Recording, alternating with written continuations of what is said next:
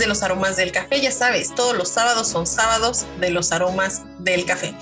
Y en este episodio te voy a hablar acerca de un elemento que es fundamental dentro de la literatura, lo que sea, ya sea que quieras escribir un cuento, una novela, eh, una crónica, lo que tú quieras, lo que se te ocurra, este elemento es fundamental y es en lo primero que deberías de estar pensando y tomando en cuenta si quieres escribir. Y me refiero, por supuesto, a el tiempo.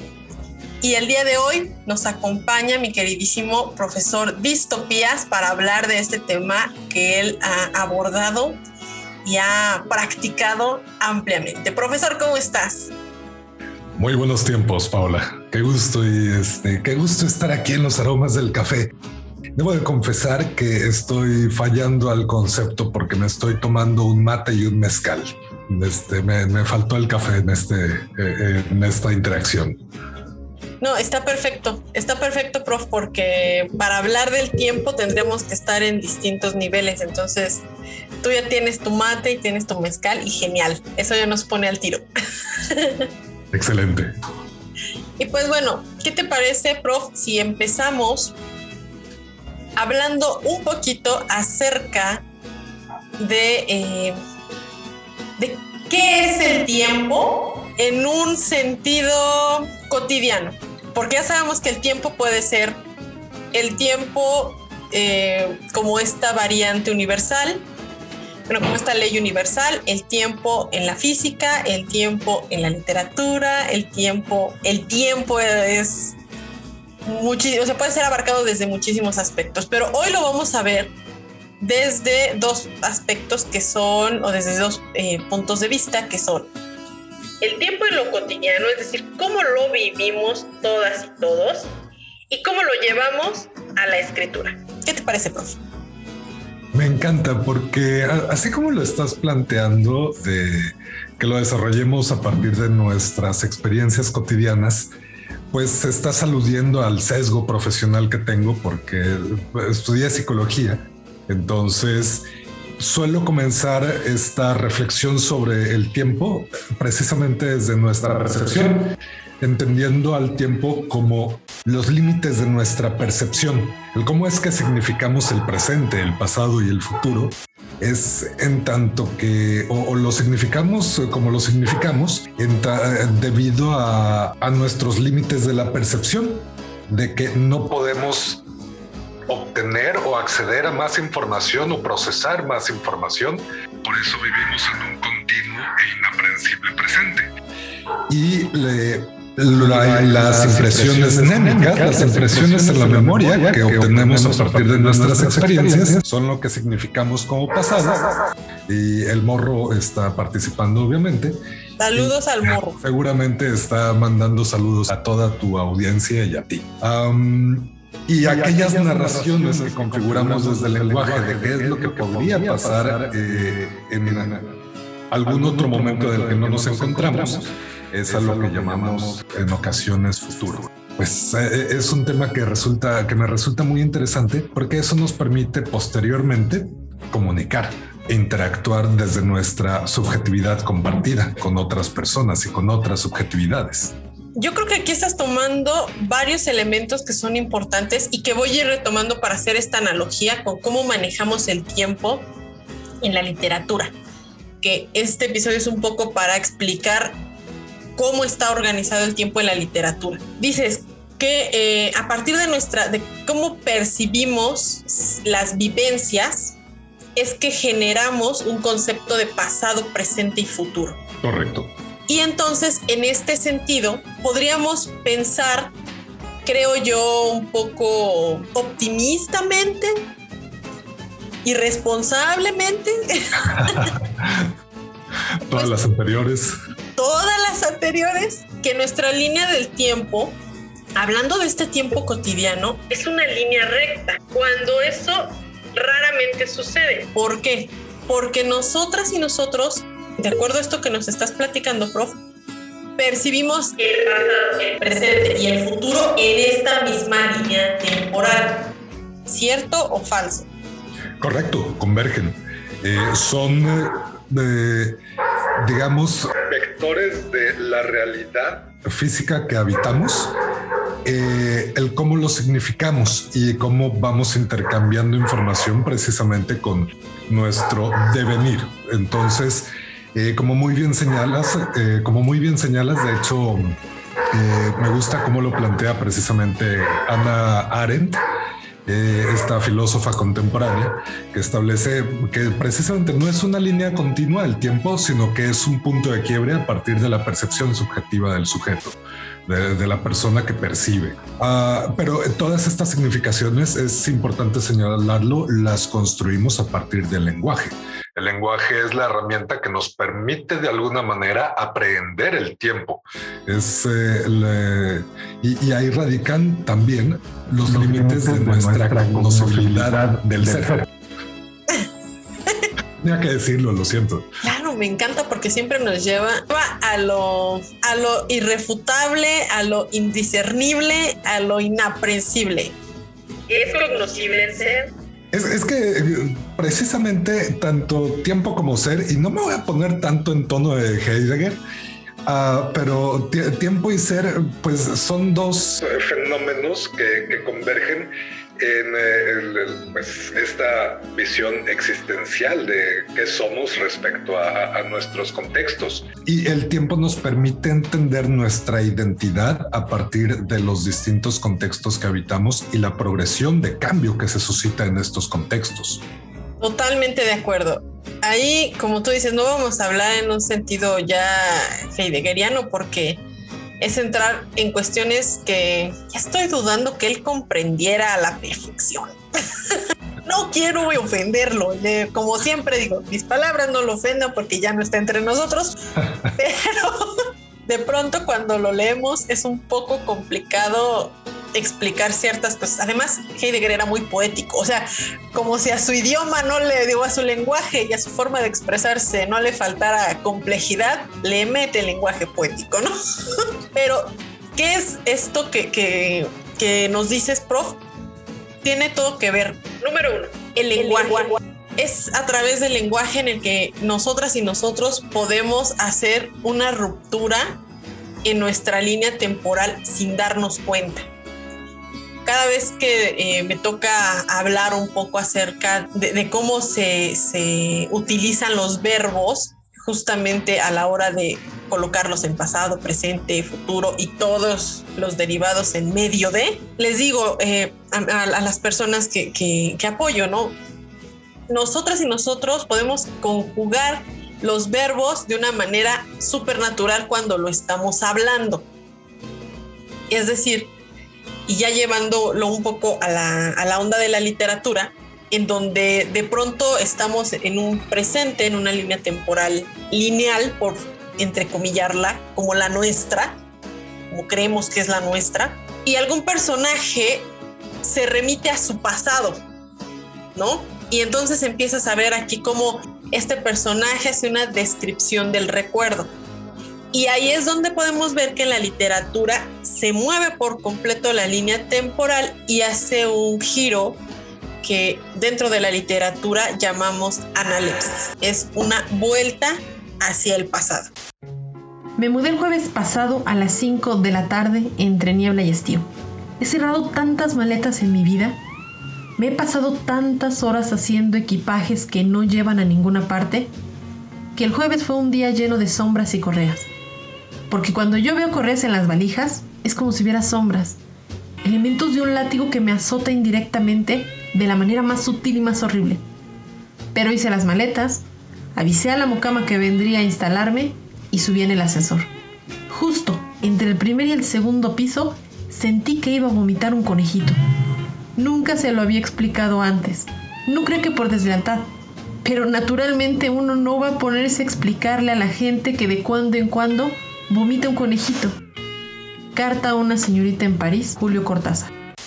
Y entonces pensamos que esto no puede suceder dentro de nuestra propia línea temporal. Es eh, equivocada la idea. ¿Por qué? Porque a través del lenguaje, nosotras y nosotros hacemos también esta vuelta al pasado cada vez que rememoramos algo que por cierto es muy seguido porque tocaste otro tema que es importantísimo. Un inaprensible presente.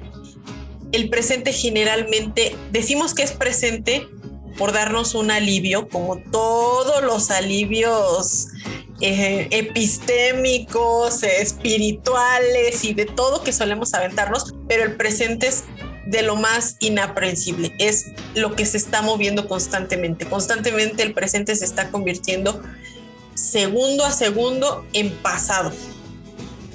Entonces es completamente inaprensible. Es pensar que vivimos en un tiempo que en realidad no podemos, no podemos habitar. El pasado, en cambio, está ahí, eh, no voy a decir inamovible, porque cada vez que lo recordamos, lo recordamos distinto y eso lo mueve nuevamente.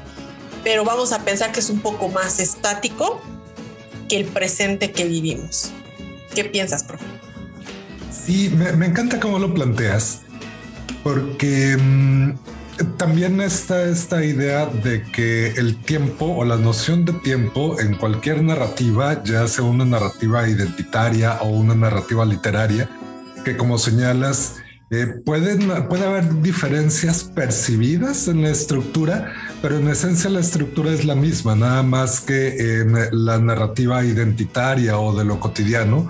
Esta estructura está mucho más ah, articulada o entramada con otras muchas narrativas.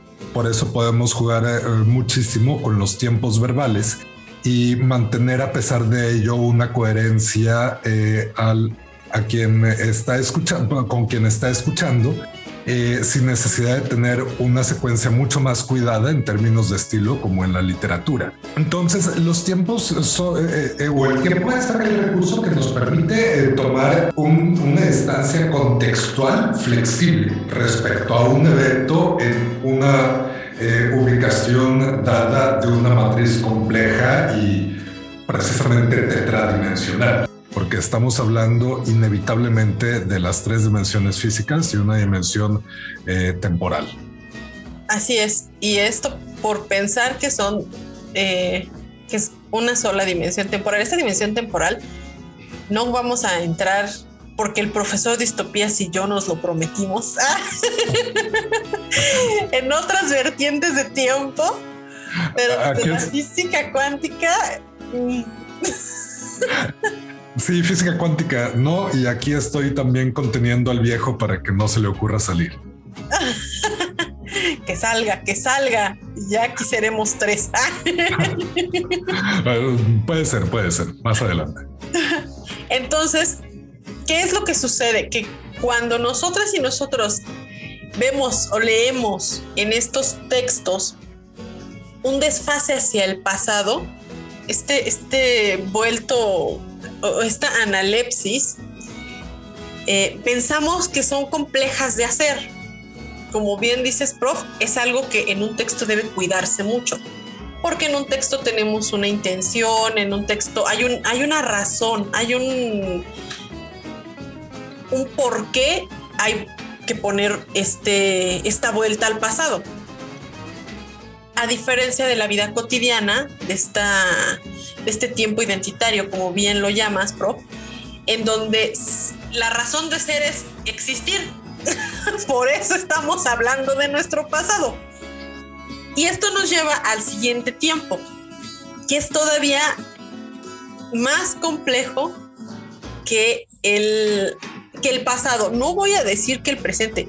Yo creo que no hay un tiempo que sea más, para mí, personalmente más complejo que el presente por lo inaprensible y que sabes en dónde se, ve precioso en Funes el Memorioso.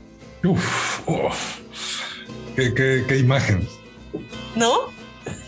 Es justamente, creo que en Funes el Memorioso, donde Borges da cuenta de muchísimas cosas. No sé si de manera, si lo hace conscientemente, es Borges, lo más probable es que sí, pero también es cierto que tú sabes, prof, que a la hora de la creación literaria muchas cosas toman vida propia, se van, ¿no? A la hora de las de crear narrativas. Y, creo que esa es también la libertad que hay que permitirle a la flexibilidad de tiempos que nos brinda la literatura y la creación literaria.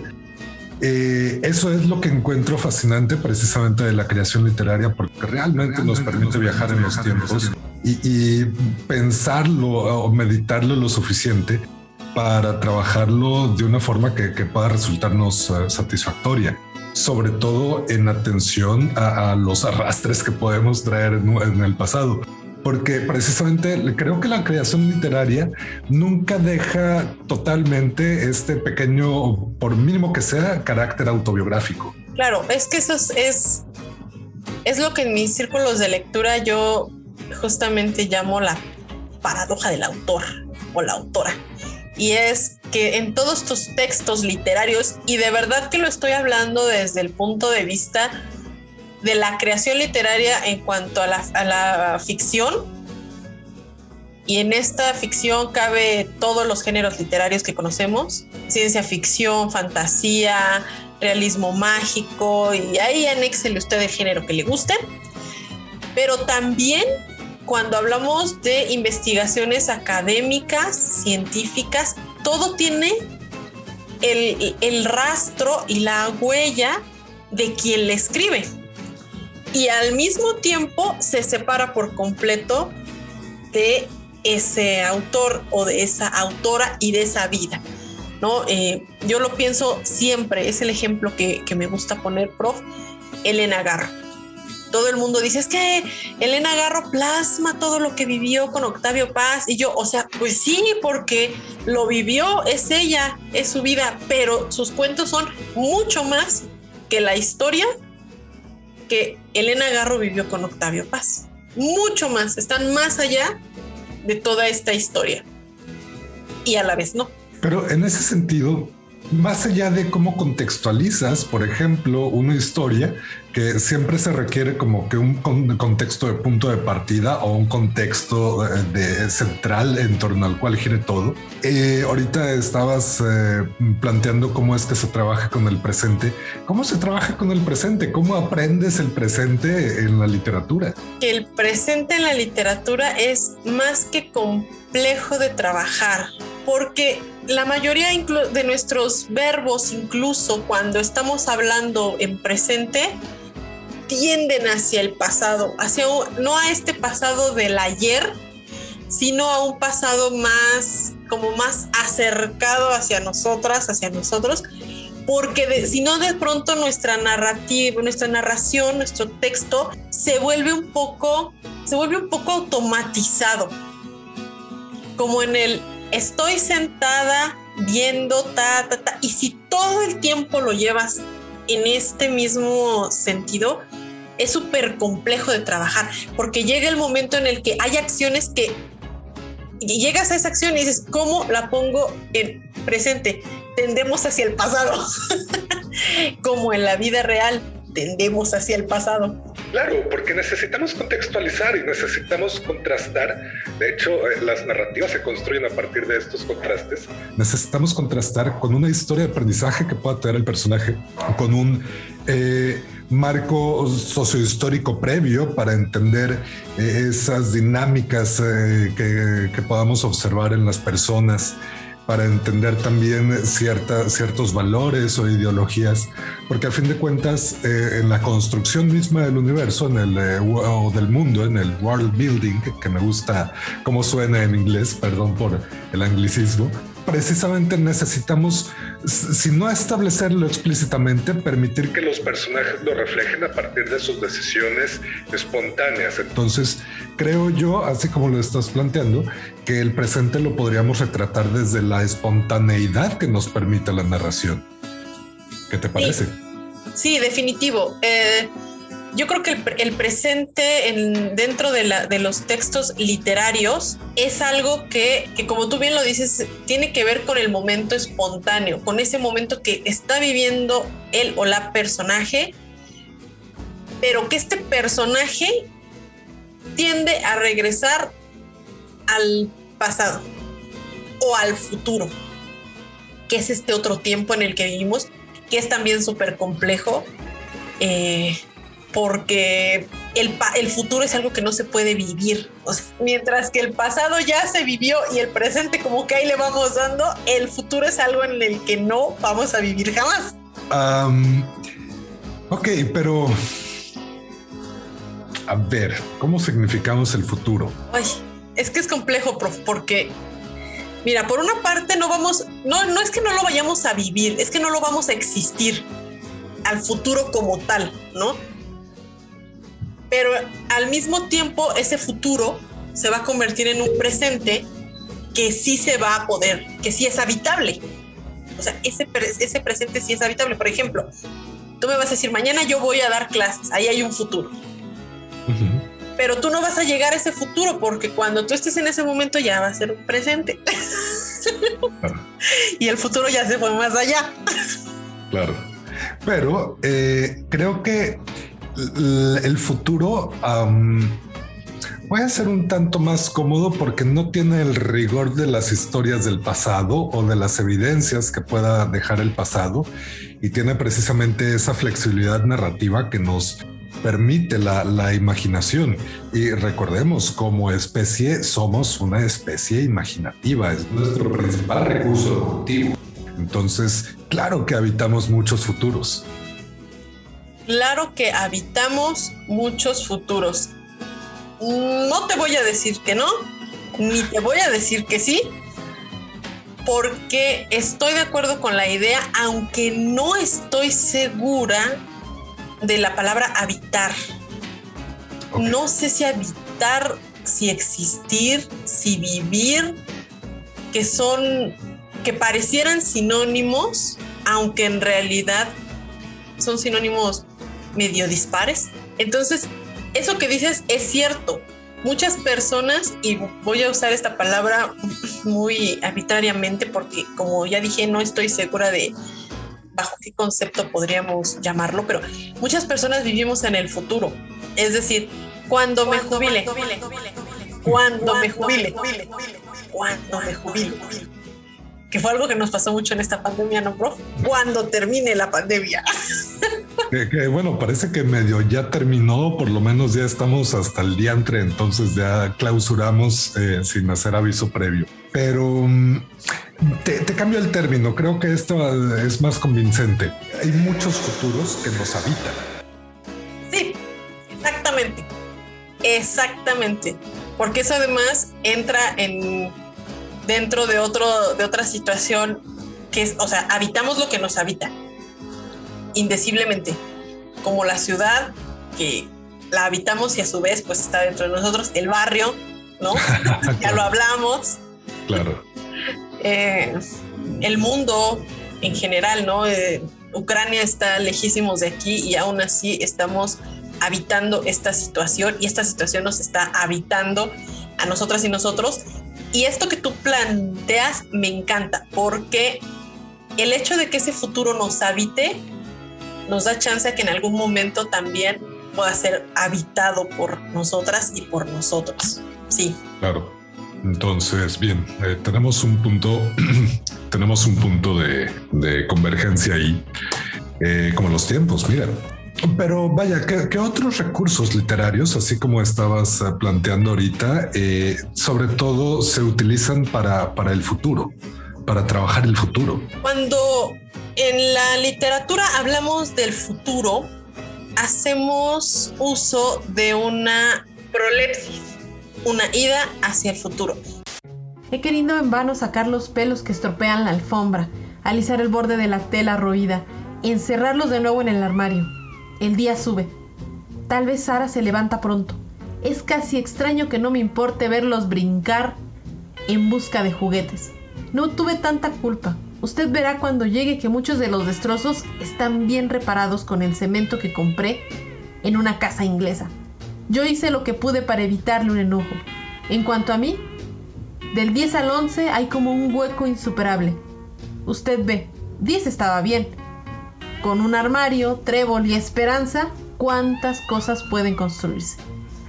No ya 11. Porque decir 11 es seguramente 12. André, 12, que serán 13. Entonces, está el amanecer y una fría soledad en la que cabe la alegría, los recuerdos, usted y acaso tantos más. Está este balcón sobre su hipacha, lleno de alba. Los primeros sonidos de la ciudad. No creo que les sea difícil juntar 11 conejitos salpicados sobre las adoquines. Tal vez ni se fijen en ellos. Atareados con el otro cuerpo que conviene llevarse pronto, antes de que pasen los primeros colegiales. Una analepsis es un regreso al pasado y una prolepsis es un salto hacia el futuro. Y las prolepsis son eh, complicadas de manejar dentro de la literatura. Porque si bien una analepsis es, tiene que ser justificada, es decir, no vas a meter un recuerdo de la niñez sin después utilizarlo como siempre te lo dicen en, en la literatura. Cuando tú creas un texto, si en ese texto pones un arma, esa arma o se dispara o se cae o, se la roban, pero tienes que usarla. No puedes ponerle nada más ahí porque te gustan las armas. Claro. Lo mismo pasa con el uso del tiempo. Mientras que es más fácil incluir dentro de este contexto una analepsis, es como este personaje, por ejemplo, le tiene miedo a las arañas. Ay, vamos a hablar de Batman porque está muy de moda y porque lo amo. Ah. ah excelente. No la he visto, pero eh, sí, sí tengo muchas ganas de verla y le tengo mucha fe al, Batman, de Robert Pattinson. Yo también, yo también. Entonces, sí. Entonces vamos a pensar en, en Batman. Batman, bueno, este Bruce Wayne le tiene pánico a los murciélagos. Bruce Wayne no va. Bruce Wayne. Claro. Entonces, en algún momento, y, esto se ve precioso en las películas de Nolan, como este Batman del presente, que le tiene este miedo horrible a los, a los murciélagos, hace una analepsis y vuelve a su infancia para explicarnos por qué tiene este miedo a los murciélagos y es donde nos cuentan la historia de cuando él cae en el pozo, el pozo que está lleno de murciélagos, y pues obviamente él es, un niño, está asustado y de ahí es que nace este miedo a los murciélagos. Claro. Entonces es más fácil justificar eso dentro de un texto literario a justificar una vuelta al futuro. ¿Qué implica una vuelta al futuro? Que tú digas, por qué este personaje está yendo hacia un lugar que puede o no habitar. O sea, es decir, esto puede o no suceder, como cuando tú dices, ah, me voy a ir de vacaciones y nunca pasa. Entonces es más complejo de hacer una vuelta al futuro. Para ello también necesitas un DeLorean. Sí, ay, yo soy súper fan de esa saga de películas, las amo. que precisamente mm, en, volver, en Volver al Futuro, en el propio eh, título es provocador porque eh, lleva a cuestionar cuál es el marco del presente la primera película van al pasado eh, y va al pasado Marty. Entonces, cuando vuelve al futuro, pues vuelve a un futuro que es para quienes habitan el pasado que habitó. Entonces, realmente el presente de la película uno y que da todo el sentido a la trama es lo que pasa en primera instancia en Two Pines o bueno en este pueblo este en los 50. Este, por ello, eh, también me parece cuestionable el manejo que tienen de la línea temporal eh, en esta saga, porque mm, a fin de cuentas eh, esto es una alusión a todo el determinismo que vamos a encontrar este, durante la saga y los, las líneas este, o los universos paralelos que se desprenden, mm, puede haber algunos este, momentos que, que, sea difícil de remendar. Totalmente. Yo creo que ah, para mí es una de las sagas que obviamente fue pionera, eso hay que decirlo, en el manejo del tiempo. Hoy ya encontramos una cantidad de sagas que incluso se apegan a los principios eh, de la física, a la teoría de cuerdas, etcétera, etcétera. Pero en ese momento, creo que el manejo del tiempo fue como bastante atrevido. Creo que lo quisieron lanzar atrevidamente. Y, es un gran logro porque um, afortunadamente a muchísimas personas nos debo a cuestionarnos sobre pues esta realidad que habitamos y las leyes que la rigen, aun cuando no tenemos respuesta hasta el momento, pero que nos permite enfrentar también la incertidumbre del tiempo mismo. Sí, totalmente de acuerdo. Y eh, hay muchas cosas que remendar porque fíjate, hablando de, lo que, no me acuerdo si lo estábamos hablando ya grabando o no, pero justo lo que hablábamos acerca de la, de la historicidad de los conceptos. En ese momento tú no cuestionabas nada porque era lo primero que se veía con respecto a más o menos cómo era el viaje en el tiempo. Ahora lo cuestionas porque tenemos un interestelar, tenemos un eh, Dark, o sea, tenemos una cantidad, pero cantidad de, eh, de, referentes de cómo puede ser, cómo podría ser la onda de los viajes en el tiempo, que encontramos muchas cosas que remendar en esta primera película, en esta película pionera. Pero en ese momento no cuestionabas nada, solo decías, necesitamos una máquina del tiempo. Y que por otra parte, siguiendo con estos grandes clásicos de los 80, tenemos también Terminator que utiliza eh, en muy buena medida esta, este concepto, pero que lo utiliza de forma determinismo puro. Es inamovible el tiempo y Terminator Skynet eh, provoca su propia catástrofe, que ya las otras películas que salen después de la 3 son bastante cuestionables, pero la 1 eh, y la 2 son en sí mismas eh, auto, se autocompletan en sí mismas y está bien, Skynet estaba condenado al colapso por su propia, por su propia mano. Es una paradoja básica que es totalmente funcional. No tiene por qué haber más allá de esa paradoja.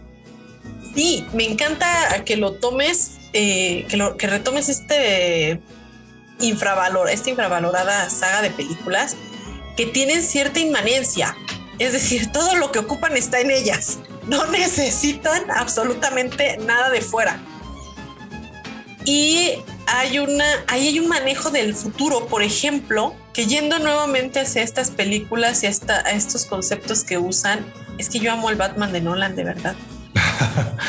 Porque tiene muchas cosas que a mí me encantan. Y entonces hay una parte en donde el, el guasón le dice a Batman, ¿no?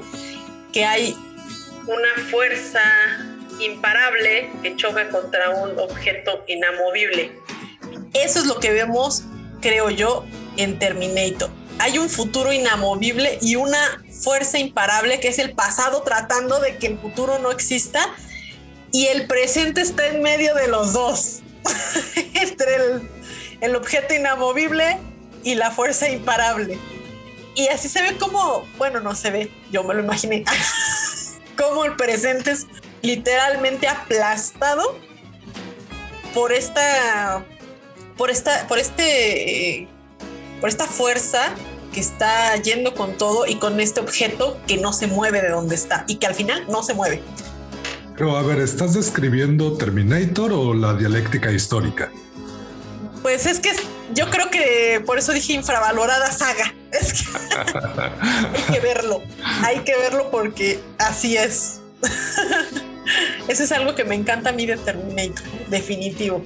excelente, excelente saga, muy buena. Y como tú dices, las otras son cuestionables porque de pronto tienen que vender, pero estas dos películas, a lo mejor todavía la tercera, aunque las primeras dos tienen muchísima inmanencia, o sea, hay en ellas todo lo que ellas mismas dan para todo lo que tiene que explicarse. Totalmente. Y en, y en realidad en la literatura así es como funciona el futuro. Y entonces hay futuros en la literatura a los que puedes llegar como cuando hablas de, un, de una fiesta, eh, vamos a pensar en la señora Dalloway de eh, Virginia Woolf. Ella hay un futuro que es esta fiesta y habla constantemente de ella, aunque ella está habitando constantemente el pasado, porque está recordando cuando se, bueno, mi teoría es se enamoró de su amiga, y como la vida que llevaba y todo, y llega el momento de la fiesta, que es la cúspide de, y, el fin de la prácticamente de la historia. Pero hay otros futuros y que son futuros que me encantan en, esta, en este sentido literario, que es cuando te dan una, un indicio de lo que va a suceder sin que esto llegue a concretarse. Por ejemplo, en Carta a una señorita en París, el personaje está escribiendo esta carta a su amiga explicándole por qué el departamento está lleno de conejos y por qué estos conejos están comiendo hasta las paredes. Y al final dice que él piensa en que va a aventar a los conejitos por el balcón. Que finalmente y alerta de spoiler. si no lo han leído, brinque al minuto tres o cuatro después de este. Pero le dice que nadie va a fijarse en los conejos cuando vean el cadáver que está junto a ellos. Y entonces este, esta, este giro hacia el futuro abre la historia para todo un cuento que tú puedas inventarte dentro de tu cabeza porque a mí, prof, no sé a ti a qué te sonó, pero a mí me sonó a suicidio. Seguramente. Mm. Eh, eh, estos escenarios que quedan a, la imaginación y que también muchas veces se logra, pues realmente un buen final es el que logra ese desasosiego de que quieres saber más y, y te dejan muchos cabos sueltos sin necesidad de esta muy mala costumbre que nos ha dejado el cine contemporáneo de siempre esperar una secuela. No tiene por qué ser así. No, no, no, no. Lo que pasa es que a veces como creo yo que el ser humano, pues obviamente somos eh, máquinas deseantes. Y lo que deseamos ver en la pantalla y deseamos ver en nuestras vidas es el final feliz, es el y fueron felices por siempre, aunque el por siempre signifique vamos a hablar también de este recurso, adelantar, eh, acortar el tiempo, no, perdón, no acortarlo, acelerarlo. o sea, es como, después de la boda fueron felices para siempre y se murieron. y no te quieren contar lo que hay en el Inter entre la boda y cuando murieron 50 años después. Entonces, creo que eso es lo que a veces estamos buscando, ¿no? Verlo en la pantalla para que yo misma, yo mismo pueda reflejarlo en mi vida. Puedo imaginarlo, puedo imaginar y habitar este futuro, que me habite este futuro de el final feliz. Pero eh, tenemos una insatisfacción cuando eso no sucede. Hace poco terminé el círculo de lectura sobre Leonora Carrington y hay un texto en el que ella describe una casa del terror en la que se juntan los caballos y entonces empiezan estos seres totalmente surrealistas y empiezan a hacer un juego y esta, esta única ser humano está ahí entre todos empieza a ver así como un juego medio extraño, los caballos empiezan a girar, a patalear y, estamos en el momento clímax del cuento y dice, hasta que tres puntos se acabó. Ajá. Y tú te quedas, ah, No, Lupe. Te quedas atorada y atorado ahí, así como, sí, pero hasta que qué, qué, qué, qué, qué. Y en realidad es esto que tú dices, ¿no?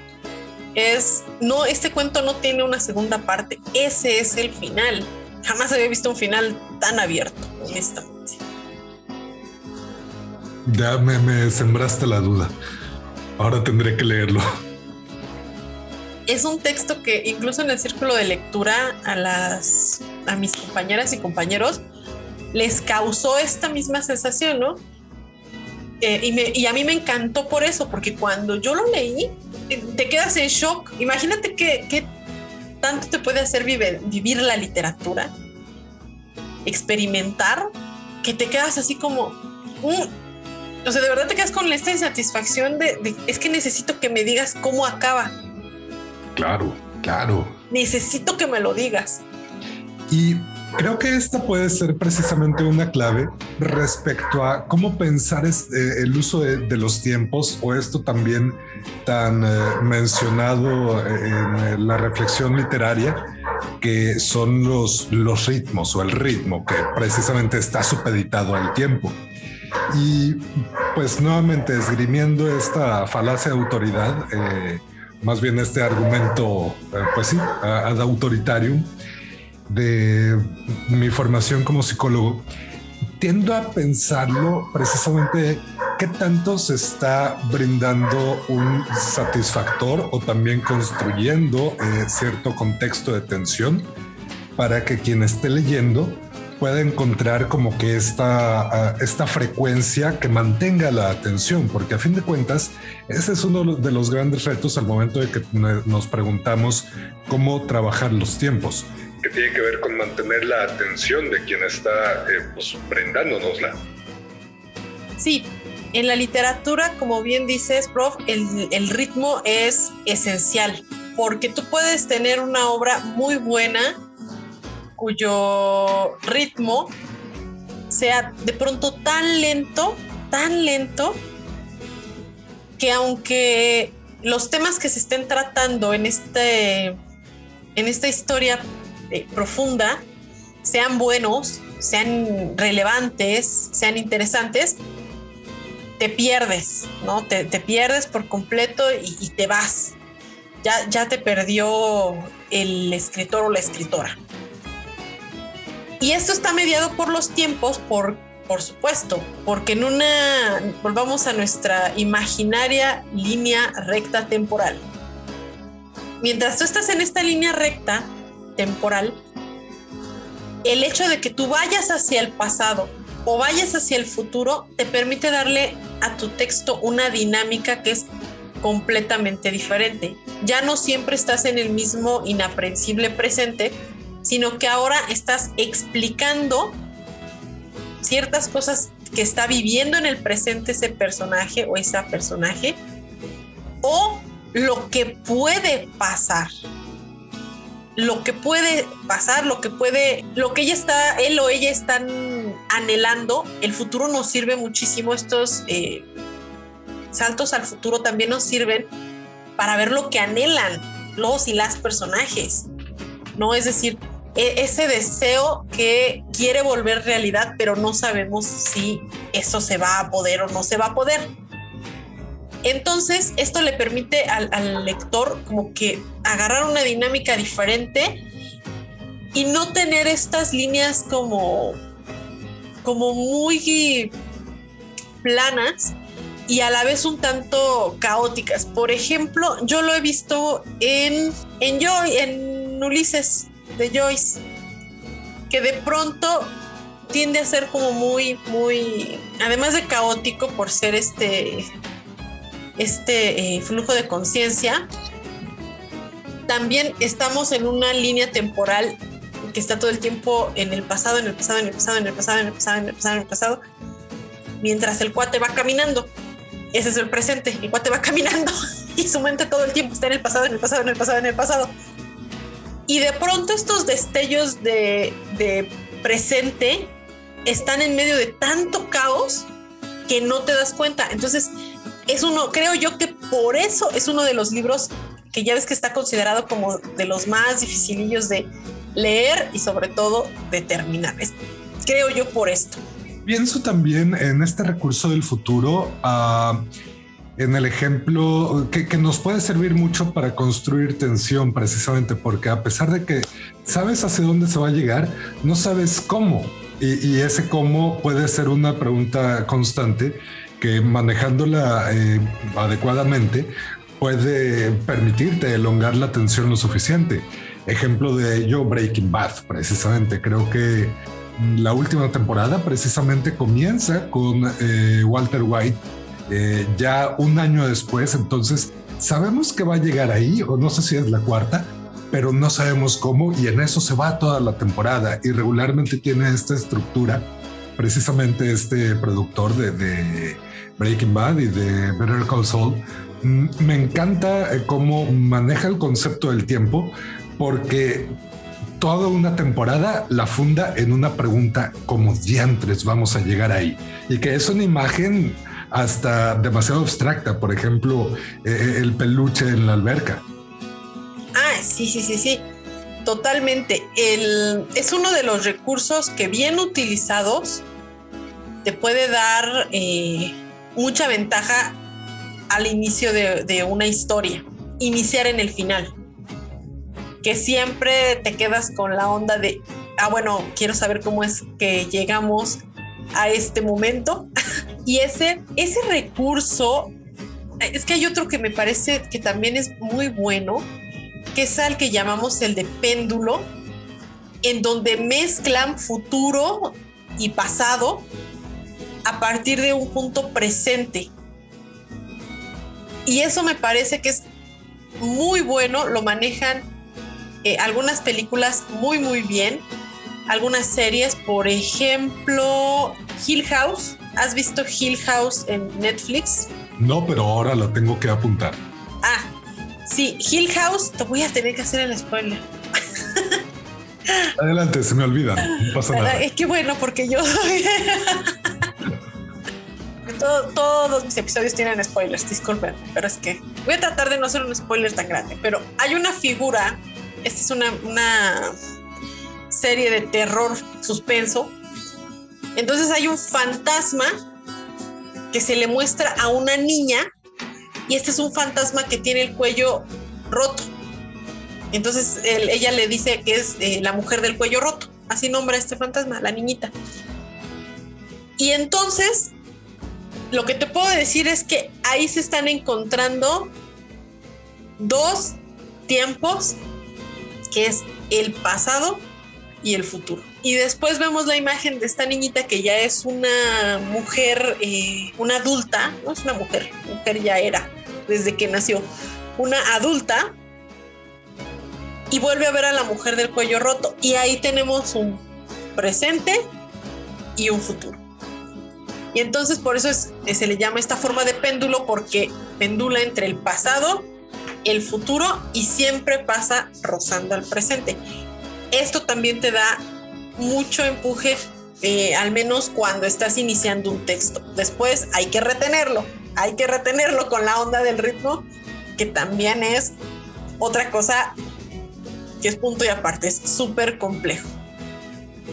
Sí, de hecho, bueno, es inevitable mencionar Dark, ya hace un momento lo habías referido, y esta cuestión del péndulo es magistralmente ejecutado en Dark hasta la propia estética de su, mm, eh, pues de, su simbología contiene esta noción pendular. Mm, igualmente, bueno, obviamente refiero ciencia ficción porque es lo, que más eh, domino. Ah, está también a 12 monos que, que, lo maneja de forma genial. Y creo que más bien enfocándonos a los ritmos y en la literatura y sobre todo para perderle el miedo a trabajar con los tiempos y a acercarnos a la significación de los tiempos en la escritura, Ted Chiang tiene este cuento magistral que es eh, la historia de mi vida, de tu vida, que está contenido en el libro del mismo nombre, La historia de tu vida, y que inspira esta película de mm, eh, Arrival, la llegada, eh, que trabaja el tiempo o trata de entender el tiempo a partir del uso del lenguaje y lo que logra es increíble. Es eh, esa, yo no he leído el, cuento, no he leído el cuento, vi la película, es una de mis favoritas. Es eh, como todo el mundo sabe, yo amo el cine y a veces, aunque las películas pueden no ser tan buenas, tienen algunos recursos que me parecen buenos. Esta película me parece buena en todo sentido. Es una película bien estructurada, es una película que maneja un, un, tema complejo, como obviamente está, me imagino estará desarrollado más ampliamente en el, en el cuento, que es justamente tratar de aprender el tiempo a través del lenguaje. De un lenguaje, de un lenguaje. Sí, y, es que además, fíjate cómo lo, lo maneja, no de, un, no de nuestro lenguaje, sino de un lenguaje que no se conoce, que, bien podría significar como aquello que nuestro lenguaje no alcanza a, que, no nos alcanza pues para expresar, ¿no? Entonces esto lo ponen a través de un lenguaje eh, extraterrestre, ¿no? El lenguaje extraterrestre es eso que nuestras las palabras no, no nos alcanzan para, para definir, para aprender, para lo que sea. Y además de esto, eh, la traducción, que a mí me parece fundamental. Y, me, encanta porque precisamente desde estos límites de lenguaje que planteas, nuevamente sale a relucir lo que te comentaba al principio de nuestros propios límites de, de la percepción y de la cognición porque pues nuestra percepción está limitada a los sentidos mediante los cuales recibimos información de la realidad. Esta información la procesamos, la interpretamos, la procesamos, la acumulamos en nuestra memoria y nuestra memoria también tiene límites, como lo señalabas. Esta es mutable y esta va mutando en eh, una relación bilateral y recíproca con las historias que consumimos y que eh, reproducimos precisamente. El lenguaje tiene los límites de los tiempos verbales que utilizamos, de las formas que tenemos para nombrar al propio mundo, de las formas que tenemos para traducir precisamente y de estos huecos que quedan en el intento de establecer un contacto de, eh, comprensivo con otras entidades que tienen también diferencias y límites en su cognición y en la forma en la que comunican. Exactamente. Justo de esto hablaba un filósofo que se llama, su apellido es Feyerabend, y hablaba de la inconmensurabilidad y se refería justamente a esta parte en la que del pasado nosotras y nosotros solo podemos tener una traducción que es algo que me gusta mucho pensarlo o, cuando me lo, me lo explicaron, lo leí también por ahí a, a Feyerabend, porque dice, entendamos la traducción como algo que se asemeja o se acerca lo más posible a, pero nunca va a ser lo mismo. Entonces, ¿qué pasa con algunos pasados lejanos, incluso tuyos? Que ya estás tan lejos tan, tan lejos de ellos que se vuelve como una traducción tipo mandarín español, en el cual hay expresiones en mandarín que en el español no existen. O como, por ejemplo, yo tenía una profesora que era serbia y entonces decía que cuando ellos está, bueno, cuando ella estaba estaban embarazadas las mujeres o las personas gestantes, las mujeres y las personas gestantes, había una forma de llamar a ese a ese ser humano sin que tuviera el marcador de género. Aquí no podemos usarlo. Nuestro idioma español está repleto de marcadores de género. Entonces tenemos que decir, por ejemplo, bebé, pero bebé es el bebé. O sea, siempre hay este marcador de género, que no está bien y no está mal. El lenguaje es el lenguaje. Eso no está bien y no está mal. Es nuevamente un acontecimiento completamente neutral. Pero a ella, allá sí había una forma de llamarle a este ser humano sin que tuviera un marcador de género antes de nacer, porque si, pues, antes de nacer no sabemos si va a ser él o va a ser ella o qué pasa con eso, ¿no? Entonces, es cuando nosotros, imagínate que tratamos de traducir esto que no existe en nuestro, en nuestro idioma, pues usamos bebé. lo más cercano posible, pero nunca lo mismo. En efecto, a, esto se refiere la onda de la traducción.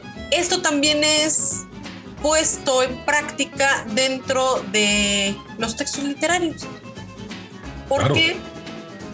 Pues simplemente porque el, la persona que lo vivió, por ejemplo, vamos a hablar, vamos a retomar a Bruce Wayne, ya que hablamos de su niñez, lo va a poner en contexto, en su presente, de acuerdo a cómo lo recuerda.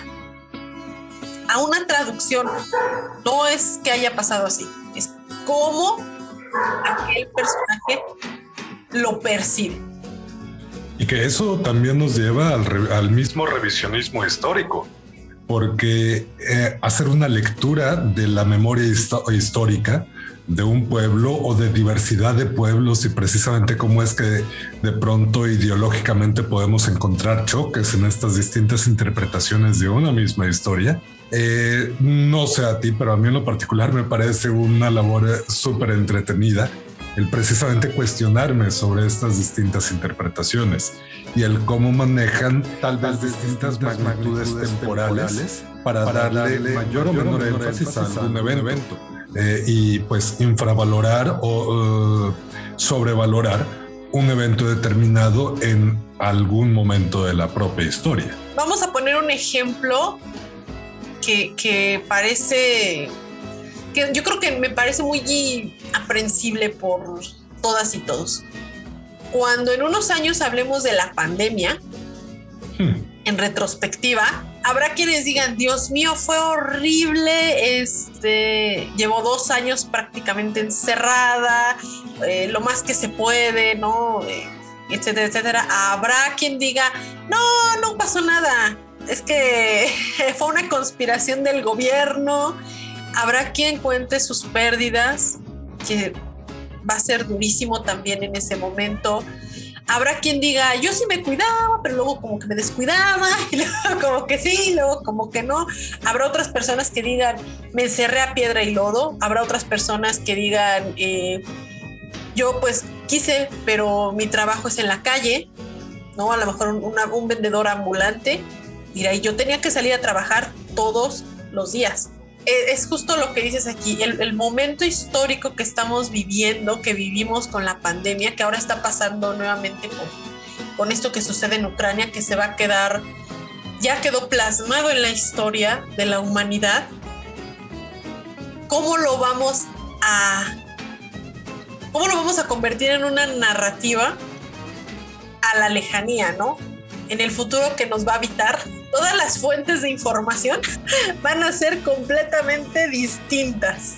Planteas algo que me parece bien interesante, que nuevamente tiene que ver con la percepción del tiempo y que desde estas diversas subjetividades de experiencia hay diversas elongaciones de la percepción del tiempo. Hay un fenómeno que me llama mucho la atención, que es que a mayor edad se percibe el tiempo más rápido, precisamente porque tienes un marco de referencia mucho más extenso que el que puede tener un niño y tú sabes que a una niña, a un niño, a los 10 años, dos años les parece, nos parecen una eternidad.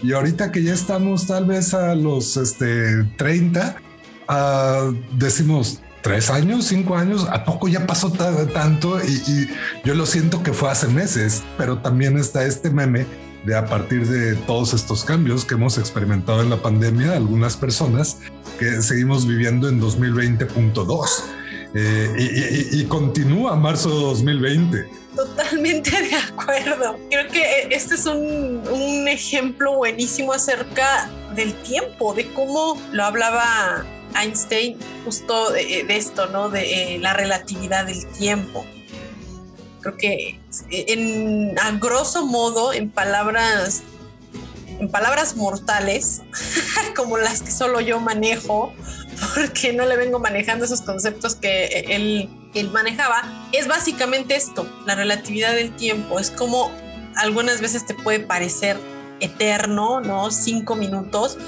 Por ejemplo, necesitas ir al baño y cinco minutos dices, ya fue una hora, Dios, sálvenme. Y hay otras ocasiones en las que te hacen esperar y es tanta tu ansiedad, tu, emoción o lo que sea, que eh, cinco minutos te parece que se van así, ¿no? Rapidísimo. Eh, entonces, a eso se refiere. Y como dices tú, esto está, estos son dos líneas temporales que se unen. Es esta relatividad del tiempo con el tiempo de existencia. Como bien eh, lo comentas, yo recuerdo cuando íbamos de niños a, a San Luis, de aquí de Toluca, y yo sentía que nos hacíamos tres días.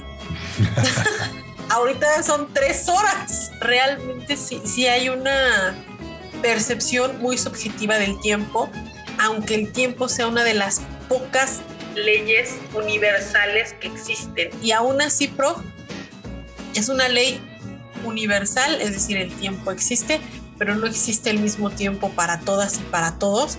Y eso también es reconocido a partir del sistema horario, por ejemplo. Uy, que ya estamos hablando entonces de sistemas económicos porque a fin de cuentas hablar de tiempo eh, desde un sistema horario estamos hablando de capitalismo, inevitablemente. Por otra parte, y, precisamente tratando de conjugar estas dos vertientes desde los sistemas económicos más eh, políticos, digamos, pero también un sistema económico como puede ser los propios principios de la conducta humana, porque a fin de cuentas nuestra conducta funciona a partir de las gratificaciones que podamos obtener y también los estímulos aversivos que podamos evitar. Y eso moldea nuestra conducta totalmente. Por tanto, eh, está esta noción de que tanto podemos eh, prolongar o eh, podemos esperar que se Mm, se me escapa el término, pues sí, que se prolongue la obtención de un estímulo que sea gratificante. Entonces, la especie humana y sobre todo a menor edad, que aquí puedo hacer la, la metáfora de que como especie nos encontramos en la adolescencia y si bien nos va, ah, pues eh, tendemos a buscar gratificantes lo más inmediatamente que nos sea posible, este, en tanto que podamos mantener nuestra cotidianidad funcionando. Eh, de la manera más digna que nos sea posible, que me encanta este meme de voy a hacer cosplay de una persona funcional y que tiene eh, toda su vida por lo menos eh, en un estado lo suficientemente equilibrado, pero es meramente cosplay, porque mi vida es un caos. todas las vidas yo creo que son un caos. Somos un simulacro de lo que deberíamos. Ya sabes que los simulacros nadie lo toma en serio. Esto que dices, yo creo que es, es interesante por muchas, muchas vertientes. La primera que a mí se me viene a la cabeza es cómo vivimos para el momento justo de, este estímulo gratificante, ¿no? Por ejemplo, ¿qué hicimos con las eh, fechas conmemorativas? ¿No? Es decir, si se llegan al miércoles, mejor la pasamos al lunes y descansábamos sábado, domingo y lunes, ¿no? O sea, como alargo este estímulo placentero lo más que puedo, pero el martes ya me voy a trabajar. y las consecuencias tienden a ser em, no muy gratas, precisamente. Exactamente. Exactamente. Llegas el martes, pero bueno, pensando que estás prácticamente en calidad de bulto ahí en tu, en tu trabajo. ¿Por qué? Porque dijiste, tengo tres días y los alargo y los alargo y los alargo y me fui a la mejor a pasar el fin de semana y el puente a, por ahí a algún lado y no hay persona que requiera más un descanso que el que se fue a descansar y que va regresando. ya no porque te agarró el martes y hay que ir a trabajar. Y la otra es desde la idea, y vamos aquí a regresar al, al, al inaprensible presente, desde la idea de solo existe el presente, vive tu presente solo está el aquí y el ahora. Y es una idea bien arriesgada. Eh, es cierto que sobre todo eh, en el ejercer de muchas formas de la psicología, algunas de ellas que, podrían ser cuestionables, eh, son muy recurrentes estos discursos y en un aspecto, digamos, técnico, es cierto que hay que buscar que la persona tenga control de su experiencia del presente que en este sentido podemos echar mano, por ejemplo, de, del mindfulness o de la atención plena, que en sí cabe hacer el paréntesis en tanto que ya estoy hablando de esto. El mindfulness como tal no tiene valor clínico, no nos va a salvar la vida en tanto que no se eh, operacionalice en un proceso de atención y de modificación de conducta que tenga sentido precisamente para las necesidades de la persona. Entonces, sé que hay personas que tienen una formación muy amplia en este sentido y que hacen un muy buen trabajo. Hay certificaciones y toda la cosa, nada más hago el apunte para que si hay personas que les interese, pues busquen este, quienes tengan eh, el respaldo de que van a hacer un buen trabajo y no cualquier persona que diga, sí, ahora se hace el mindfulness. Si es algo que requiere algo de entrenamiento, porque precisamente hacer mindfulness es jugar con los tiempos o más bien entrenar eh, la percepción del tiempo. Y eso me parece brutal. Yo creo que es una práctica súper interesante. Es que, es que como seres humanos somos extremadamente complejos. Todas y todos. O sea, nuestra configuración existencial ya es compleja, ¿no? No es como de, porque yo estoy en contra de las personas de, ¿y tú ¿cómo estás? sales con alguien, no, yo soy muy complicada, soy muy complicada. Todos y todas somos complicadas y complicados y tanto más si te quieres hacer él y la complicada, ¿no? No, no, no, no estoy hablando de esas cosas. Estoy hablando de que existencialmente somos complejos. Yo, si, si esto de, eh, de la reencarnación existió, quiero ser perro. Como que siento que pasan la vida más ligero. desde nuestra percepción más ligero. Es nuestra percepción, precisamente. nuestra percepción. Pero eh, esto que tú estás hablando, que tiene que ver totalmente con la rumiación, rumiar un pensamiento hasta que lo deseques. Claro. Que es completamente negativo. O sea, una cosa es pensar algo y darle vueltas y vueltas y vueltas a esta idea que tú estás pensando, que estás analizando, que estás tratando de ver todos los puntos o, los más que pueda, las perspectivas. Y otra cosa es rumiar un pensamiento que te está No, digo, yo no tengo la, profesión de, no, no soy psicóloga, pero soy ser humano. claro, y somos que cada persona es experta en su propia experiencia y eso es fascinante. Y entonces a mí me ha pasado muchas veces que hay un pensamiento X o Y, ya sea una preocupación económica, eh, una cuestión laboral, una cuestión personal, eh, de pareja, de amigos, que lo, tengo o, pasó. Eso es, eso es a lo que nos vamos cuando hablamos de esto que nos, nos platicabas. Es, ya pasó, tuve este pleito con mi expareja y, y nos dejamos y entonces yo estoy dos años después rumeando el cómo terminamos, por qué, cuándo, a qué hora y, las, cada palabra que nos dijimos. Ese es el momento en el que yo tiendo al presente, inaprensible presente, pero también salvavidas presente. Eso ya se quedó atrás, ya no hay nada que hacer. Aunque lo recuerde mil veces, aunque lo inmemore, es decir, que recuerde lo que no pasó, como que en ese momento no nos dijimos eso y nos reconciliamos. no pasó, pero ya lo pensé. Presente, ¿no? O sea, es volver al presente. Hay una metáfora que utiliza, que entiendo que es muy recurrente o, al...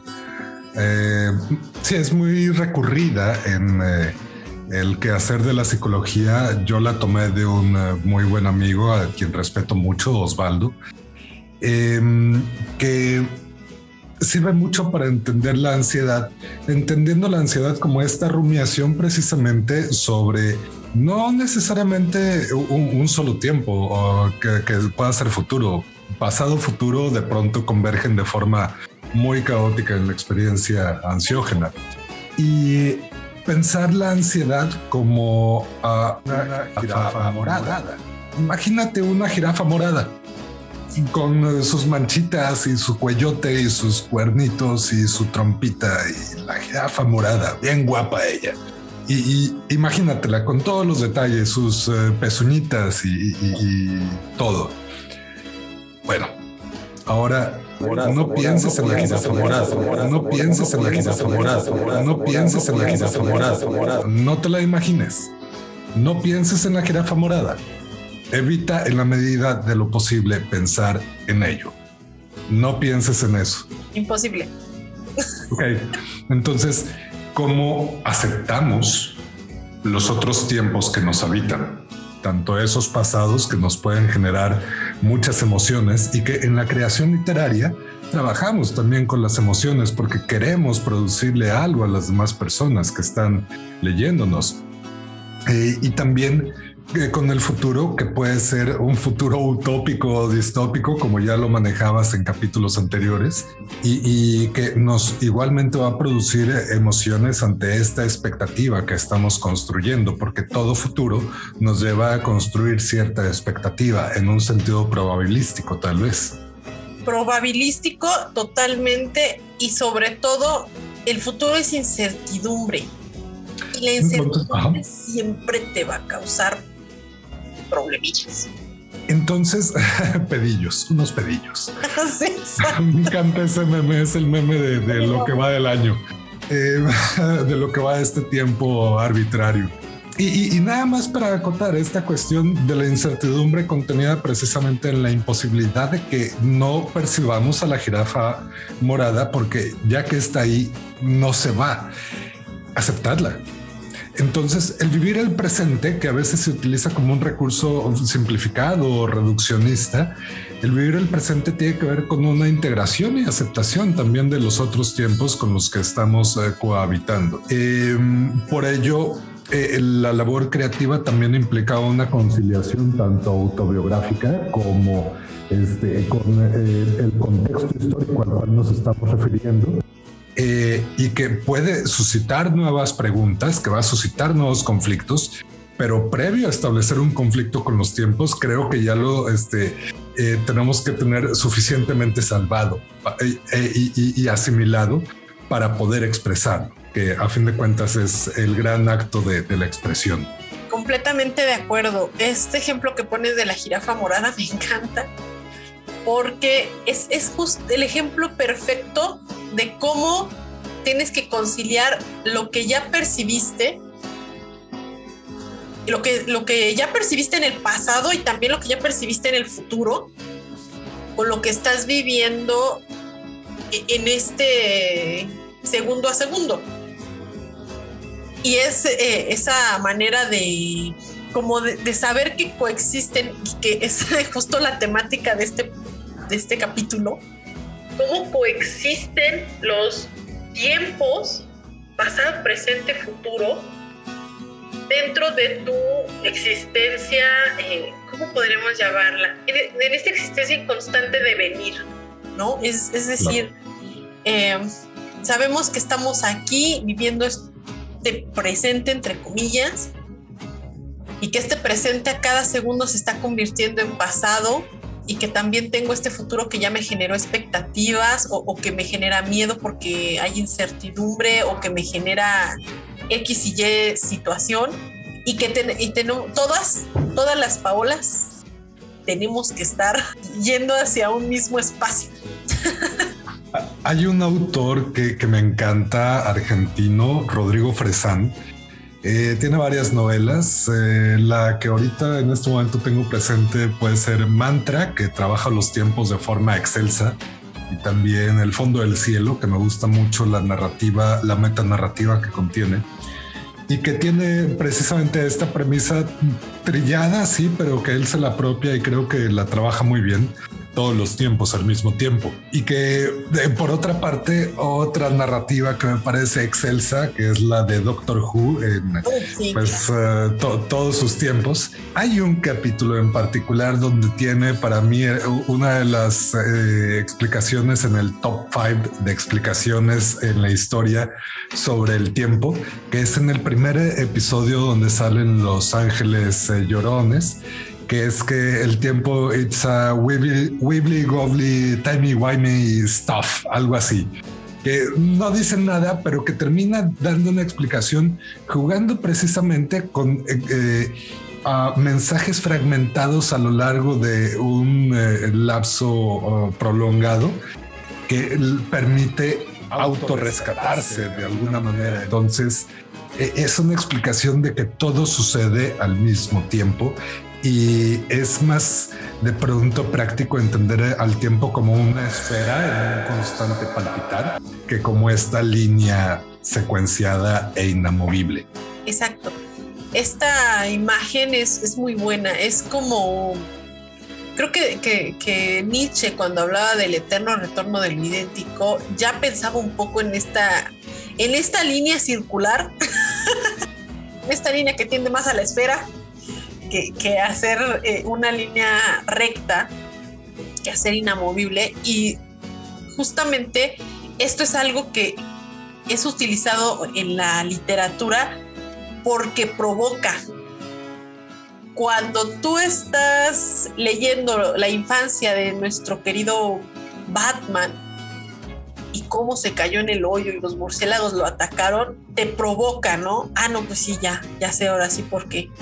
¿Por qué le teme tanto a los murciélagos, no? O, cuando te está hablando, fíjate, hablando de percepción, el momento en el que él es, eh, está o puede presenciar la muerte de sus padres, que es el acontecimiento que lo hace Batman. Al final del día, este acontecimiento lo hace Batman. Si la historia hubiera sido otra, él no hubiera sido Batman, claramente. ¿Y cómo lo percibe? ¿Cuántas huérfanas y cuántos huérfanos existen en el mundo, en las historias, en las eh, narrativas? Y solo hay un Batman.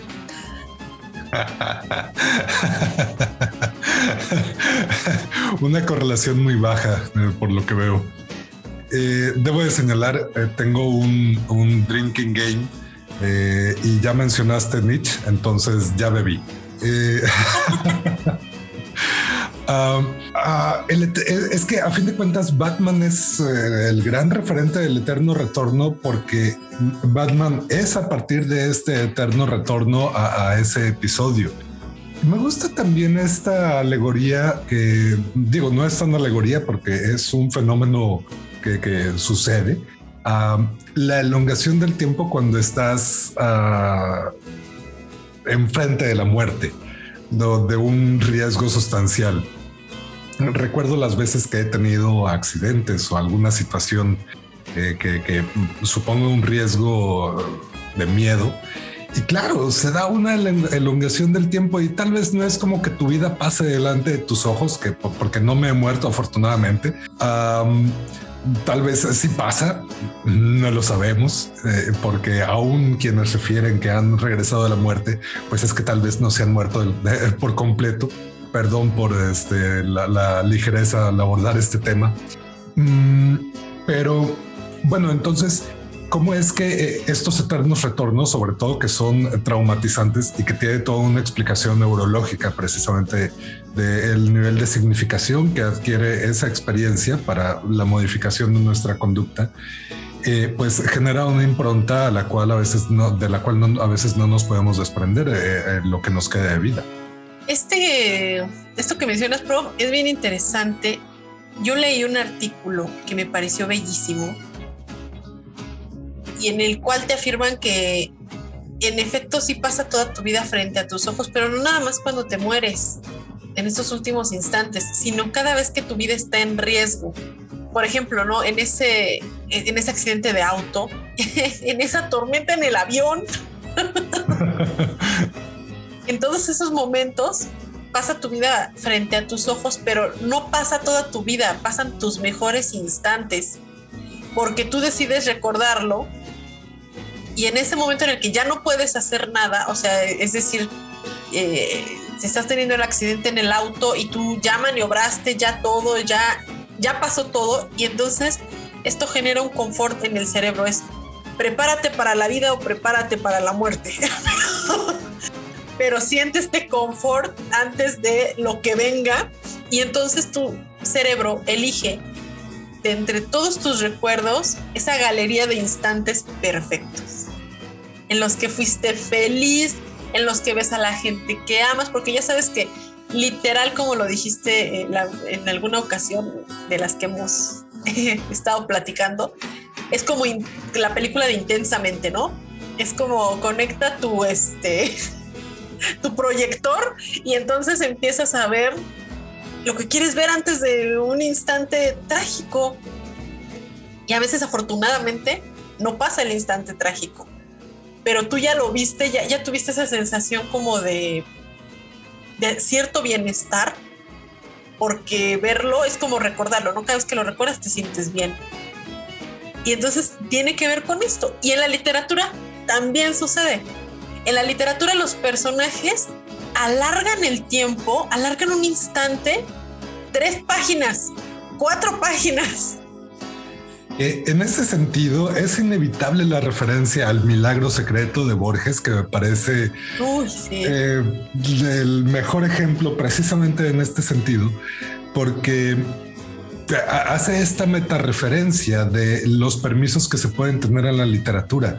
Puedes darte todo el tiempo del mundo eh, al detener un momento y detallar todo lo que necesites para que sea satisfactorio el momento de la muerte. Entonces, eh, metacuento para mí.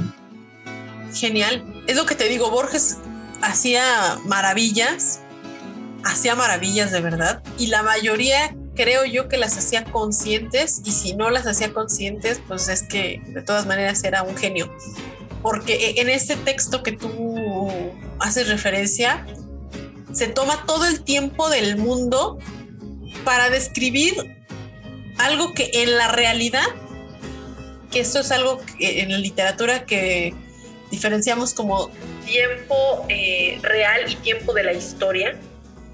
En el tiempo real tú ya te llevaste tres páginas leyendo un segundo, que es el último segundo del personaje y que es como dicen en Doctor Strange, ¿no? O sea, mírame aquí alargando el último segundo que me queda de vida. en ese caso lo dice esta, este personaje que ha vivido miles y miles y miles de años. Habla obviamente muy, muy bonito de cómo la vida es tan bella que aún ella que ha vivido tantos y tantos y tantos años, quiere alargar su último segundo lo más, lo más, lo más que se pueda, que es algo que en la literatura se puede hacer, ¿no? Te da la facilidad de disfrutar o de sufrir ese instante que se está alargando. E, e, en Doctor Who precisamente, y disculpa, necesito nombrarlo porque hay tantos ejemplos, soy fan de, las narrativas de viajes en el tiempo, pero no me considero experto porque, como lo mencionabas, de tantas que hay, eh, no, no podría eh, dominarlas todas. De lo último que, se ha hecho en Doctor Who, hay una figura que me encantó, que es encerrar a una persona en el tiempo, precisamente ante el dilema del inmortal. Eh, entonces encierras al inmortal en el tiempo y aún así el inmortal desarrolla la paciencia para escapar del tiempo mismo a golpes de puño en una pared de diamante.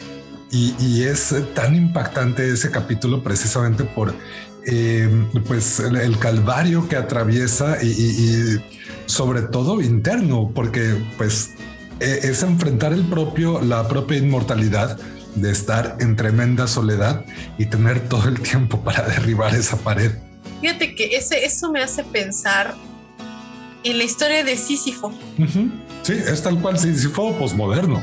Ajá, eso Sísifo posmoderno. Y obviamente aquí Sísifo, que es algo que cambió en el ensayo, en este ensayo que hace sobre el mito de Sísifo, expresa, ¿no? Cómo nuevamente tenemos esta, esta referencia a que, a que la vida bien vale la pena ser vivida, porque el mismo Sísifo teniendo la oportunidad de irse al mundo de los muertos, decide quedarse aun cuando su vida no tenga ninguna clase de sentido, porque toda la eternidad se la va a pasar moviendo su piedra cuesta arriba, para que al final del día pues su piedra, su piedra ruede, ruede y tenga que volver a empezar, ¿no? Pero, ¿por qué? Pues porque tiene todo el tiempo del, del mundo para hacerlo, está condenado a la inmortalidad hasta que se le levante el castigo. Y además me gusta mucho cómo, cómo tratan de narrar, ¿no? De que en esa subida de la piedra todos los días, pues para que asoma a ver qué hace el vecino, qué hace el sol, qué hace esto, qué hace el otro. Y ya nada más por eso bien vale, vale la pena y entonces el sinsentido tiene un sentido nuevo. Entonces es posible encontrar un sentido en esta tempestad de tiempos que nos agobia todo el tiempo. Sí, en todos los temas, sí. Cuando Sartre se refería a la libertad, nunca eh, un, un filósofo o una filósofa, creo yo, está hablando en un sentido literal, ¿no? Sartre decía, estamos condenados a ser libres. Y en ese estamos condenados a ser libres se refería estrictamente a la, toma de decisiones, a decidir. Y entonces alguien decía, eh, podría decir, pero una persona que es eh, secuestrada, ¿no? Por ejemplo, no decidió ser secuestrada, pero sí puede decidir qué hacer ante una situación de, de, ese, de esa índole. En ese sentido, y disculpa si lo planteo de esta manera, el propio shock como recurso precisamente psicológico ante, ante algo traumático es nuestra alternativa de evasión ante la realidad tremendamente hostil. Sí, hay un reportaje muy bueno, bueno, no es un reportaje, es un artículo muy bueno, en el cual la pregunta fundamental del artículo es, ¿es la depresión una forma de adaptación? está buenísimo. Nada más necesito hacer un paréntesis y con todo gusto abordo este tema. Mencionaste a Sartre, entonces ya tengo que beber también, pero se me acaba de acabar. Voy a hacer un poco de publicidad eventual. Ahorita me estoy tomando un mezcal de naranjitas y voy a servirme uno de granada que hace una muy buena amiga y que eventualmente podremos hacer publicidad en estos espacios. Sí.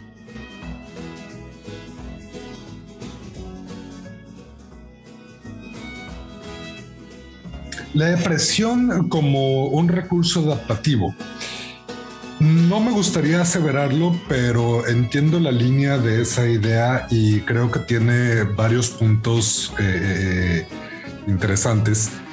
A mí me gusta entender eh, sobre todo la cuestión de la ansiedad o la depresión desde una postura que se ha utilizado últimamente, contemporáneamente, que son las terapias o los modelos contextuales de tercera y cuarta generación, que tratando de salir un poco del llamado paradigma biomédico que ha permeado muchísimo a la psicología para construir un paradigma psicológico como tal, eh, conductual, ah, plantean algo llamado trastorno de evitación experiencial que plantea que estas experiencias ansiógenas o, de melancolía, de tristeza, de malestar significativo son debidas a que interpretamos eh, estímulos que experimentamos como, o más bien, son debidos a que eh, eh, existen estímulos que interpretamos como aversivos y que experimentamos como aversivos, por tanto tendemos a evitarlos o a escapar de ellos, que es una conducta totalmente normal. Esto me lleva entonces a preguntarme, bueno, ¿cuál es la realidad que evitamos? Y una respuesta que encuentro es que es una realidad tremendamente hostil y aversiva. Entonces, ¿por qué no comportarnos de esta manera? No pretendo ni romantizar ni normalizar estas experiencias. Más bien esto me lleva a cuestionar la propia realidad que habitamos y qué diantres podemos hacer. Creo que en este sentido, precisamente hablar de tiempo y de nuestras experiencias en torno al tiempo nos permite pensar en cómo es que em, podemos gestionar los sistemas de gratificación de forma de que gradualmente vayamos modificando las formas en las que nos comportamos. Sí, definitivo. Creo que eh, como lo, decíamos antes, eh, tenemos, cada, cada quien se hace sus propios puntos de fuga, ¿no? Como bien decías, y son los hilos de la marioneta, ¿no? terminan por dominarnos. Y como bien dices, creo que hay, hay que aprender a equilibrar la forma en la que me auto doy un estímulo y luego lidio con la realidad para no quedarme ni en una ni en otra, porque ambas serían completamente nocivas para la salud si no existe este, este medio. Y sin embargo me encanta también la idea de este artículo en el cual se reconoce como una forma de existir esta, este tipo de padecimientos, ¿no? Es, es una forma adaptativa. Sí. Es una forma adaptativa. Es, una, es decir, que hubo un algo en tu vida que creó una forma de existencia que es esta, que, que, es este tipo de, son este tipo de padecimientos como la ansiedad y la, depresión, y que nos lleva a cuestionarnos cuáles son esas, esas, esas vivencias que tienden a abrir, a aperturar estas nuevas formas existenciales y vitales. Es, algo que a mí me, causa, como me, me gustaba cuestionarme porque están en creciente, ese es el, el, asunto, están en creciente en estos tiempos, tanto la ansiedad como la depresión y otros padecimientos similares están a la alza y es importante preguntarnos de dónde están haciendo, aunque bien cada individuo tiene una muy particular manera de, de, percibir, hablando de una, una, vivencia, creo que sí, sí es, es bueno preguntarnos de dónde están haciendo, ¿no? Bajo qué circunstancias. Y creo que eh, cerrando un poco la, la cuestión de, de, cómo se adaptan nuestros tiempos cotidianos a la literatura, pues creo que ahí, tenemos como nadie se lo sacó de la manga. Esto de regrésale, adelántale a la historia, hazla larga o, llévala en, un segundo, no simplemente cuando queremos recordar algo o, o, le estamos platicando algo a alguien, algo que ya pasó, es así como que ya, ya voy a llegar al punto, me voy, voy a omitir todos los detalles para llegar al, al meollo del asunto, que es otro recurso que utilizamos también en literatura, ¿no? Es decir, hacer estas pausas o hacer estas, estos avances en el tiempo. Como siempre digo, la literatura tiene todo que ver con nuestra vida. Y nadie se sacó esto de la manga, no, así como lo manejamos en la literatura, a veces nos vamos al pasado, a veces nos vamos al futuro, a veces queremos extender ese último segundo, a veces eh, queremos simplemente darle velocidad a la historia. Es justamente como habitamos esto que concebimos como tiempo, ¿no, prof? Totalmente. Y el tiempo lo construimos desde las narraciones. Existe el tiempo desde que existe el lenguaje. Porque a fin de cuentas, no me gusta plantearlo de esta manera, pero es inevitable.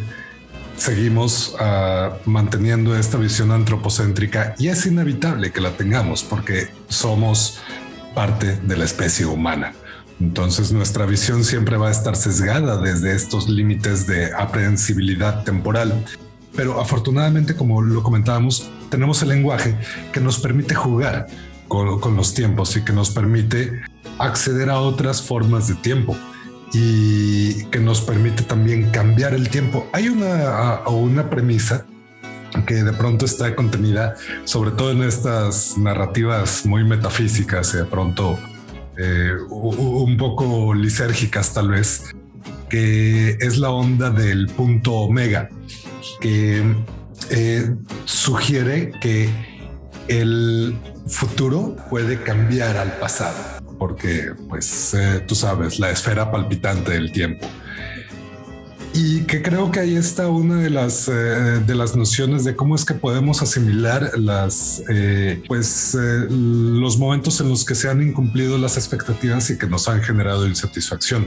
Cómo es que podemos significar precisamente esos momentos dolorosos o las situaciones traumáticas.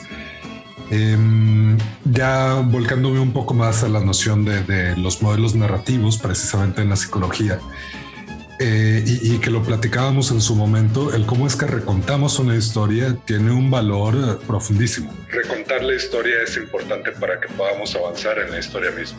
Exactamente, justo eso, eso estaba pensando ahora que decías que desde el futuro se puede modificar el pasado y desde cualquiera de los dos puntos se puede modificar el presente.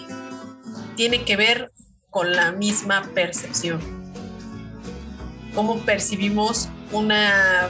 Cómo Batman va a percibir, repercibir esa, esos hoyo en el que se cayó y esos murciélagos y en vez de tenerles miedo los va a adorar. A lo mejor se hace solo en vez de Batman y viceversa, ¿no? Mira, me, encantó ahorita esto que dijiste y me, explotó la cabeza porque dijiste repercibir y me hizo tanto ruido porque creo que la forma en la que bien podríamos entender la noción de percibir es eh, en una razón histórica. No podemos entender un momento estático de la percepción porque es un fenómeno dinámico y, en constante mutación.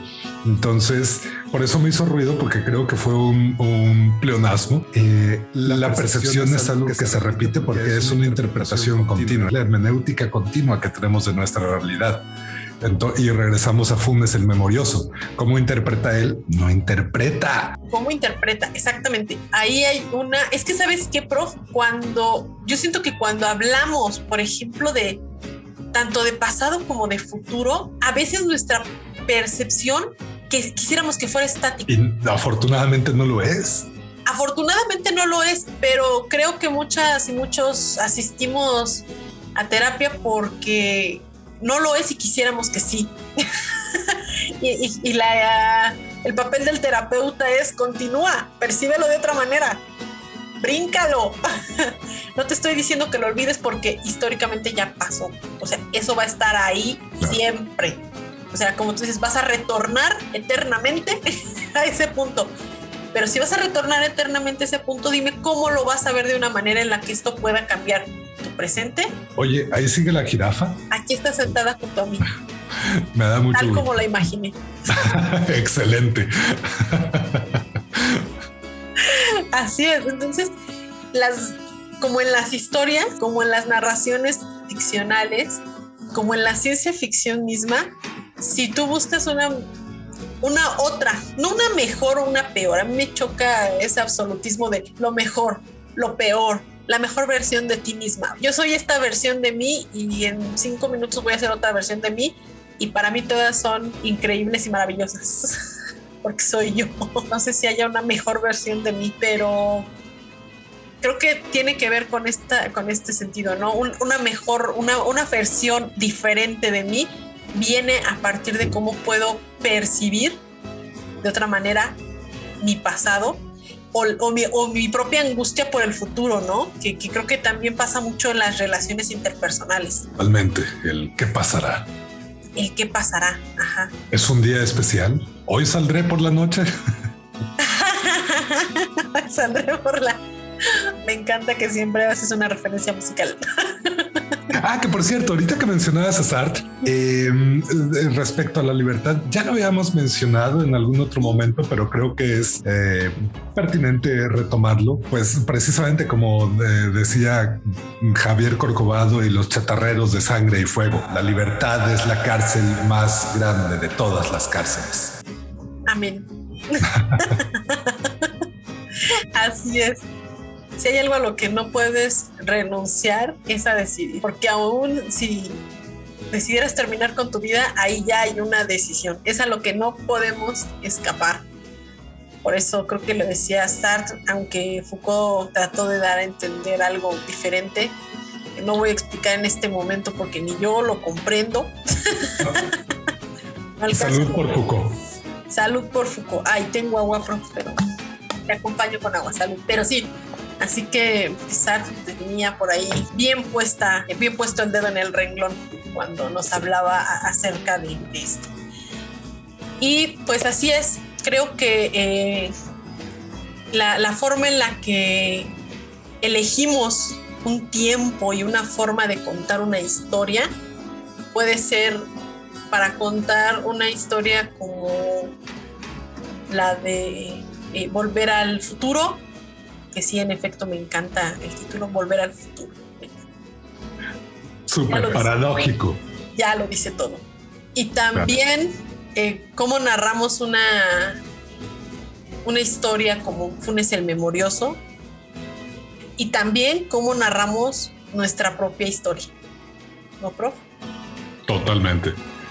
Y, creo que esa es la mejor práctica que podemos tener, la narración de nuestra propia historia.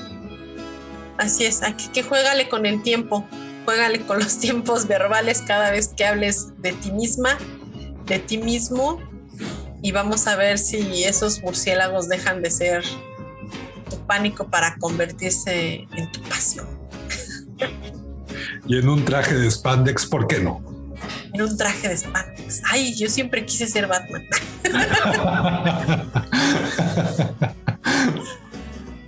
Aunque este mundo caótico, creo que somos más el guasón. El bromas, en el mejor de los casos. sé que seríamos como una versión medio rara del guasón, el bromas. a fin de cuentas, estamos hablando de salud mental y de este, falta de servicios públicos que provean salud mental. O podríamos ser el memes. o, eh, eh, los podcasts.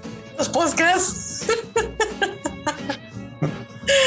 así es. Así que yo creo que lo, lo, ideal sería que pudiéramos jugar con los tiempos, con las percepciones acerca de nuestras propias historias y a ver si le cambiamos un poquito ahí a, las narrativas que nos contamos todos los días frente al espejo. Sí, porque a veces nos pirateamos eh, un poquito de más con esas narrativas que nos contamos frente al espejo. Y está bien, es la jirafa morada, ahí va a estar, pero podemos también responderle, que eso me parece interesante. Mira tu jirafa morada. Este, a veces me mienta la madre, de hecho constantemente, de hecho tengo un diálogo con esa jirafa morada. Así es. Habla con tu jirafa morada. Que sea tu correctora de estilo. Oye, sí, hay que darle chamba a la jirafa morada. yo creo que por eso se pone a, poner estas trabas en la vida porque es ociosa, no hace nada. Hay que darle algo que hacer a la jirafa morada. Pásale tus, tus textos y que te vaya diciendo qué tal, qué tal. Oye, no, y si luego te pide este, drogas para ser más productiva, te va a salir bien cara. interesante. Eso sería bien interesante. Imagínate, ahí sí podríamos hablar de una mejor versión de ti. Por lo menos una versión más volada. Pero eh, pensé en esta película, que buenísima, por cierto. en español se llama Otra Ronda, en danés, que es la, el idioma sale este. ¿Cómo se llama? Eh, Matt Mikkelsen. Sí, sí, sí, sí. Buenísima. Sí, me encanta. Sí, que es una mejor versión de ti, pero a qué coste también. ¿Sabes qué? Tenemos problemas con, con la percepción de nuestro tiempo. También en ese sentido, ¿no? Es como que sentimos que tenemos que, hacer algo con nuestras vidas, ser productivos, siembra un árbol, escribe un libro, ten un hijo, porque vida hay una. Y la verdad es que, y, creo que es, no, no lo digo desde el sentido de eh, denostar este, esta existencia vital que tanto nos atrae, sino que vidas hay un montón, somos un montón en este mundo. Y no eres eres y no eres único y especial. Es decir, quítate e, e, esa carga, esa mochila tan pesada de que no, yo soy un ser único. Dios me trajo aquí con una... No te trajo aquí con ninguna finalidad. Lo dicen por ahí es que fuiste el esperma más rápido y aquí estás, arrojados al mundo sin sentido. Eso diría Heidegger. Eso diría Heidegger aquí estamos sin sentido alguno porque sí, porque la biología así lo quiso. ¿No? Entonces sí, muchas de las narrativas que nos contamos en el espejo tienen que ver con lo especiales que somos. Seguimos dándole énfasis a ciertos momentos respecto, por respecto a otros. Piensen en Diógenes.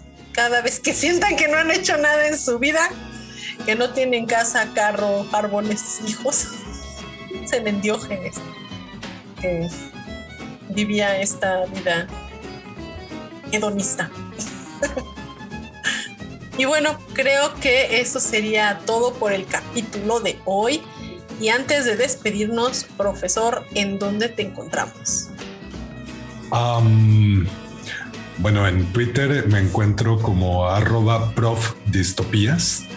Eh, obviamente, pues hago un podcast que es Futuros Desiertos y pues estoy creo en pues, las plataformas más, más comunes, Futuros Desiertos. Y en Twitter está la cuenta arroba futuro desierto, sin como dijeron por ahí.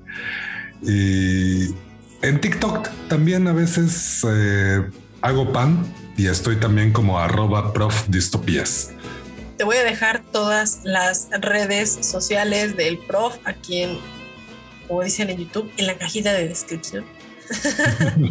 para que vayas y lo veas y escuches futuros desiertos que a mí me encanta. Soy súper, súper fan de, de ese podcast porque justo habla de tiempo, de interacciones temporales, de hablar con tus otros yo y a ver qué bueno puede salir de ahí y a ver cómo nos arreglamos. A veces te pendejean durísimo, ¿eh? Yo por eso casi no hablo con mis otras. por aquello de la insultada. sí, pasa, pasa. Pero está perfecto, tiene eh, invitadas, tiene invitados que hablan de temas bien interesantes, así que te invitamos a que le eches un oído. Y pues creo que eh, esto es todo. Te quiero mandar un saludo a ti, sí, a ti que estás escuchando este podcast, a ti también a ti que lo compartes en tus redes sociales y que nos estás constantemente recomendando con tus amigas, amigos, compañeras, compañeros. Y también a ti, simplemente por existir. Yo soy Paola Licea y tengo aquí a profesor Distopías que se despide. El punto de partida, el mecanismo de desplazamiento temporal, se encuentra en nuestros propios cerebros Ahí, donde se gestan tus palabras, tus ideas y tus deseos, entre otras cosas, efectúas tus viajes constantemente. El secreto de quien viaja es que es su propio vehículo. Ser de tiempo. Viaja. Y entre los dos te deseamos que tengas felices lecturas. Y muy buenos tiempos. No te vayas, dice el profesor.